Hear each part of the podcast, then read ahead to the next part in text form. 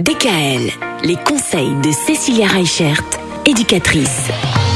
Comment gérer les colères, comment gérer les émotions chez les enfants, notamment au travers de la musique. Il paraît que la musique, ça adoucit les mœurs. Ça marche aussi pour les enfants. Ça marche très très bien pour les enfants. Alors c'est vrai que certains enfants sont plus sensibles à certaines musiques que d'autres. Et c'est vrai qu'on a remarqué que certains enfants bah, développent aussi des capacités intellectuelles quand ils écoutent de la musique, alors que les enfants qui sont moins euh, sujets à l'écoute de la musique bah, n'arrivent pas forcément à développer les mêmes fonctions cognitives. Donc ce qui est intéressant, c'est effectivement la musique va pouvoir aider à calmer, à apaiser, à faire sortir quelque chose de compliqué des enfants qui sont plus tristes, euh, bah, du coup, euh, le fait d'avoir une musique qui les accompagne, ça va les aider à sortir ce qu'ils ont sur le cœur.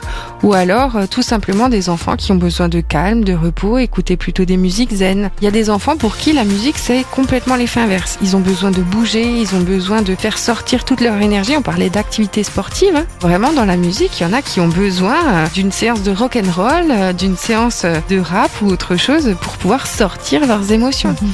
Et on le voit bien, hein, les spectacles musicaux, euh, c'est toujours une expression d'émotion. Et ce qui est intéressant, c'est ça, c'est que nos enfants, à travers la musique, ils vont être capables justement de faire sortir des émotions qui sont plus difficiles à faire sortir en temps normal. Donc la musique, c'est vraiment très intéressant. Aussi bien pour des plus petits, qui ont du mal à s'endormir, pour faire la sieste par exemple, que pour des plus grands qui ont besoin de lâcher prise, de lâcher du stress et des choses comme ça. La musique, pensez-y.